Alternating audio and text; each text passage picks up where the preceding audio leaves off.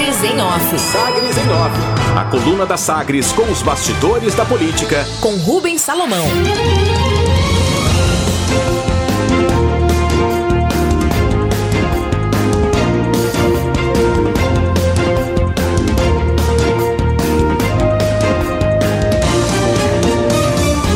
Destaques da coluna Sagres em Off na edição desta quinta-feira, dia 29 de julho de 2021. Recuperação: Goiás tem terceiro maior aumento de arrecadação no Brasil em 2021. O Ministério da Economia elevou para 29 bilhões e 300 milhões de reais a projeção de superávit primário nos estados e municípios neste ano, número bem acima da meta indicativa para 2021 um. Saldo positivo em, em relação à previsão anterior de 200 milhões de reais. A estimativa anterior já mostrava uma expectativa favorável para os governos regionais, um superávit de 22 bilhões e 700 milhões de reais. Bom desempenho fiscal verificado até maio deste ano, em que o saldo acumulado em 2021 até este mês chegou a 40 bilhões e 700 milhões de reais, de acordo com números do Ministério da Economia, foi um dos motivos para essa revisão para cima prevendo recuperação nos estados. Quadro tem sido impulsionado pela disparada na arrecadação do ICMS e pela contenção de gastos com pessoal determinada pela Lei Complementar 173, aprovada em meio à pandemia e que congelou os vencimentos dos servidores dos entes federativos, né, estados e municípios até o final do ano. Goiás puxa a fila da recuperação nos estados e tem o terceiro maior aumento na arrecadação. Puxa a fila junto com outros dois estados, claro. Terceiro maior aumento na arrecadação, de acordo com números apurados entre janeiro e abril deste ano. Em média, a receita dos estados subiu 13,5%, bem acima do IPCA do período, que ficou em 2,4%.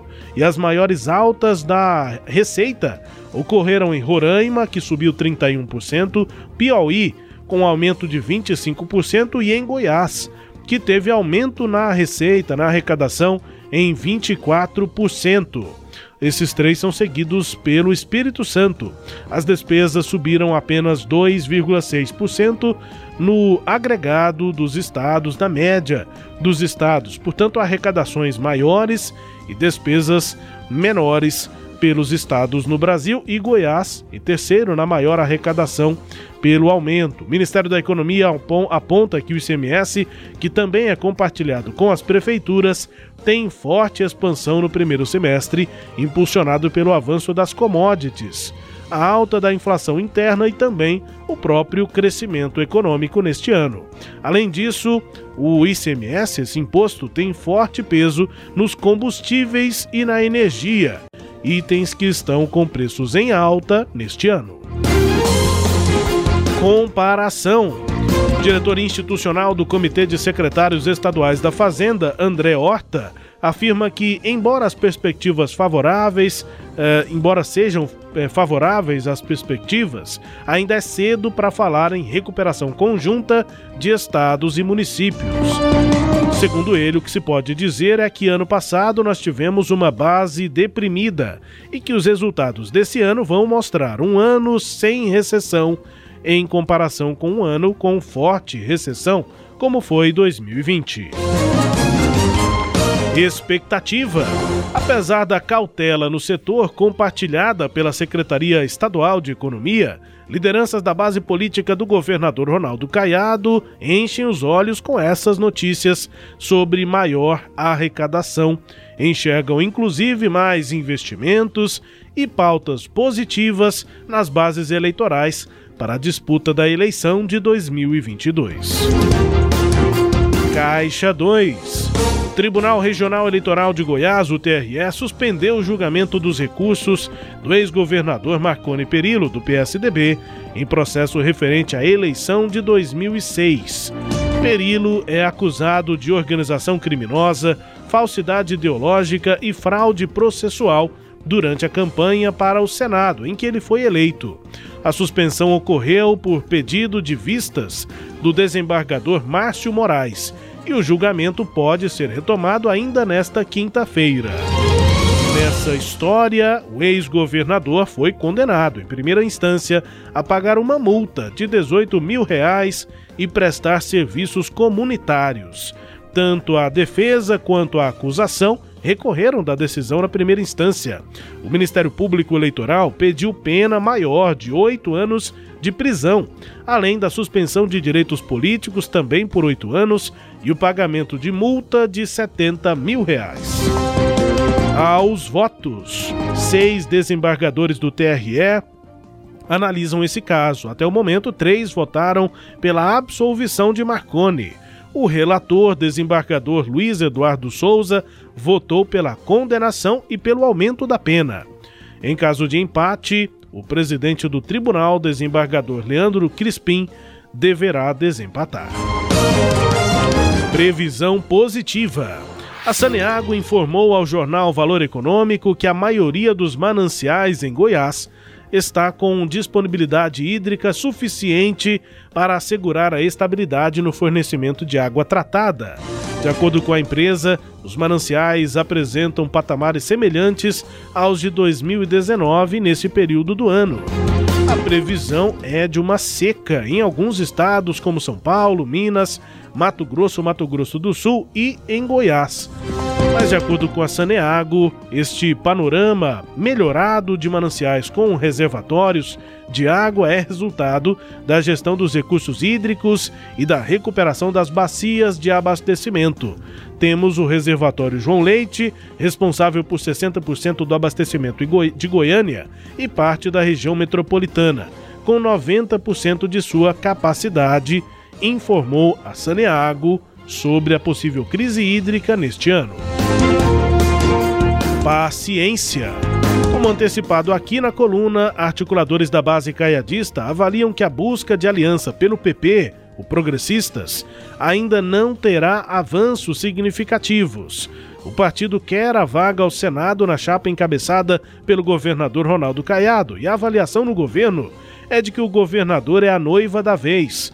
Tem muitos pretendentes e que só deve decidir mais perto do casório.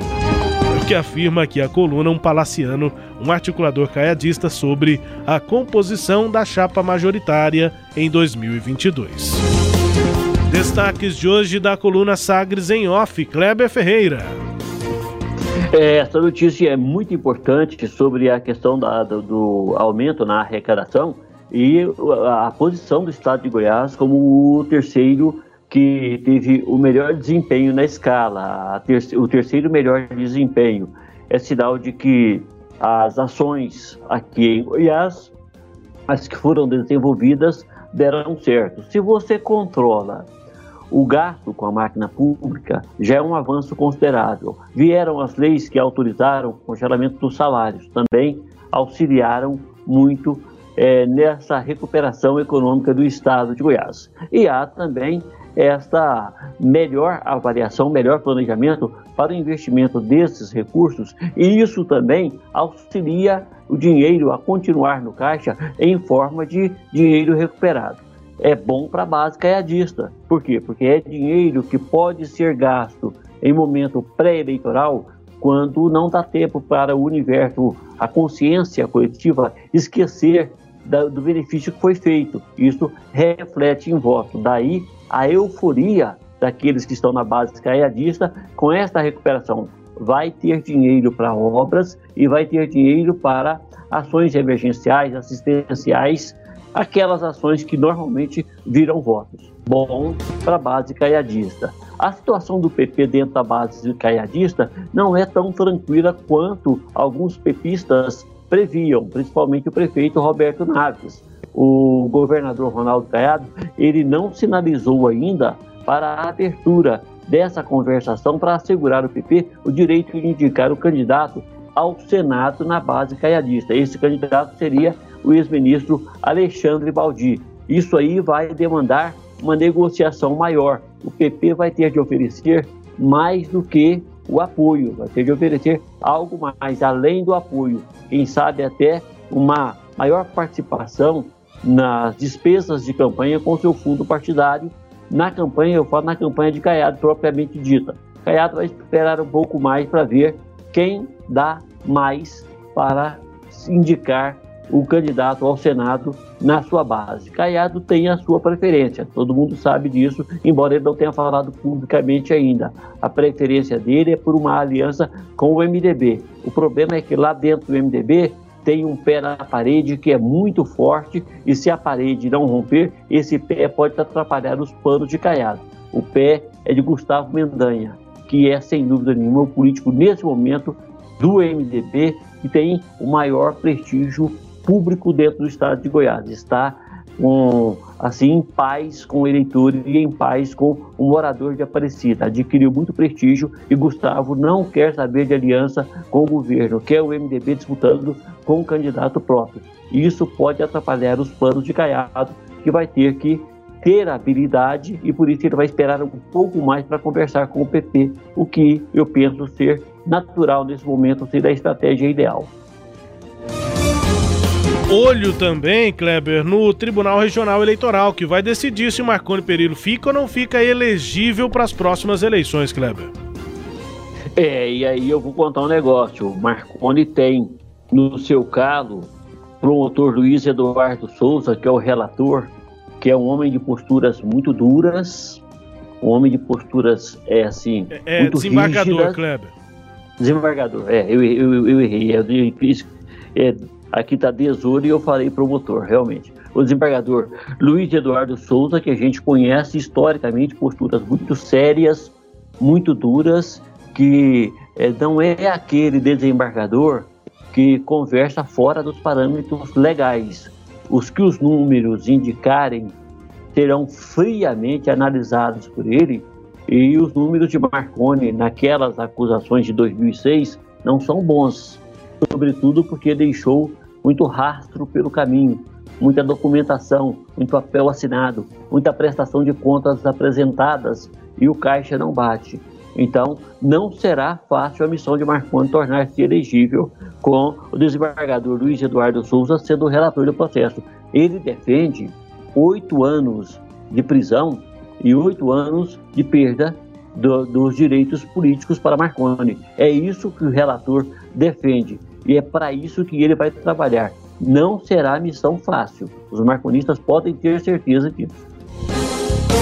Destaques de hoje da coluna Sagres em Off, com análise de Kleber Ferreira, a coluna que também é podcast. Está no Deezer, no Spotify, no SoundCloud e nos tocadores do Google e da Apple, com todo o conteúdo no sagresonline.com.br.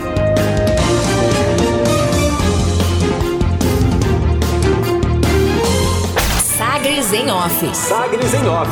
A coluna multimídia. Acompanhe ao longo do dia as atualizações no www.sagresonline.com.br. Sagres em Off.